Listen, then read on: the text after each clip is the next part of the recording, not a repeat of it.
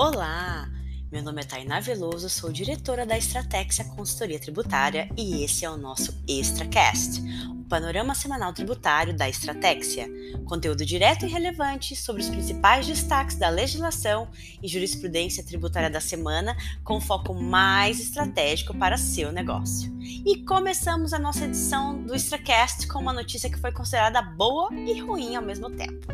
Governo federal acabou reduzindo em 25%, conforme a gente já havia ventilado em, em edições anteriores, acabou reduzindo em 25% a alíquota do IPI sobre quase todos os produtos. A redução para os automóveis foi um pouco menor, né? Foi 18,5%, e alguns outros produtos, tais como cigarro e produtos é, ligados ao tabaco, não tiveram essa redução. Já as bebidas alcoólicas também tiveram a redução dos 25%. Ponto é que a medida passou a valer imediatamente e passou a despertar alguns debates, tais como o tempo para alterar as alterações das alíquotas nos sistemas das empresas e até mesmo no próprio sistema do Siscomex. Além disso, lideranças políticas e empresariais do Amazonas estão tentando reverter a medida, pois entendem que prejudica a Zona Franca de Manaus, já que o IPI é uma das grandes vantagens né, para as empresas se instalarem lá na região. Também já temos notícias de medidas judiciais que estão sendo aí ajuizadas para combater essa redução do IPI, tendo aí como pano de fundo esse prejuízo aí que seria causado à Zona Franca de Manaus. Agora, uma notícia para você, pessoa física que ouve nosso Extracast. A Receita Federal anunciou aí, agora nessa semana que passou, as regras para entrega da declaração do Imposto de Renda de 2022. O prazo de início vai começar aí no dia 7 de março e vai até o dia 29 de abril, tá? Lembrando, se programa, já vê quem vai fazer sua declaração, se será você mesmo, já separa a documentação, porque a entrega após esse prazo aí acarreta a multa. E quem que é obrigado a apresentar a declaração? Quem recebeu aí rendimentos tributáveis, né, no ano passado aí, com valor superior a R$ 28.559,70. Também quem recebeu rendimentos isentos, não tributáveis ou aqueles tributados exclusivamente na fonte, no valor aí superior a 40 mil. Então fique atento, porque às vezes você não auferir o rendimento tributável, mas auferir o rendimento isento, né, acima de 40 mil. Você também vai ser obrigado a apresentar, se você é, no ano aí de 2021, se você obteve em qualquer mês um ganho de capital na venda de bens, direitos, né, que sujeitos aí ao imposto de renda, se você realizou, por exemplo, operações com a bolsa de valores, tá bom?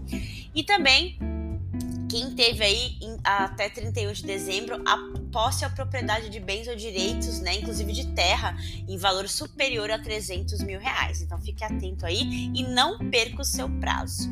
E como o assunto é IPI, a gente também não pode deixar de mencionar uma interessante decisão que saiu na semana passada do STJ.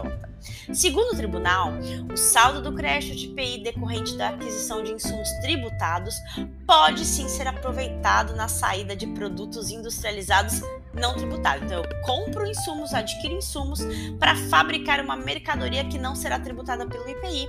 O tribunal, né, essa, essa, na verdade, foi uma decisão da primeira sessão aí do STJ, entendeu que é possível.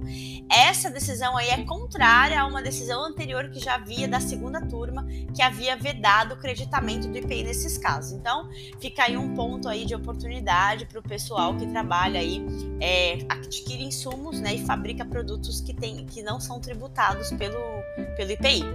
Outra decisão que também nos chamou a atenção aqui do STJ durante a semana foi sobre o ITBI é, e o IPTU, porque o tribunal acabou entendendo que a base de cálculo do IPTU não está vinculada à base de cálculo do, do IPT, é, a base de cálculo do ITBI não está vinculada à base de cálculo do IPTU.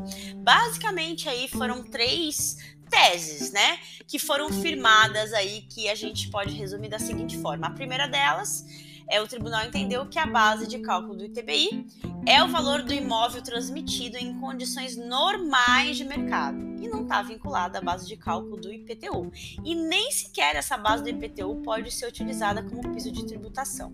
Outra tese, que o valor da transação declarado pelo contribuinte goza de presunção de que é condizente com o valor de mercado. O fisco somente pode afastar esta premissa, né, se ele instaurar um procedimento administrativo próprio.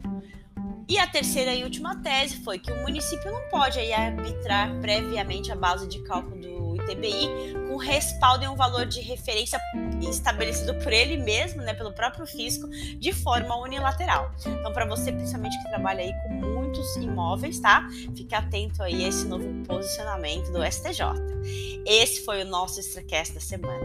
Experimente Estratégia, expert por dentro, estratégica por inteiro. Para saber mais, acesse www.estratégia.com.br.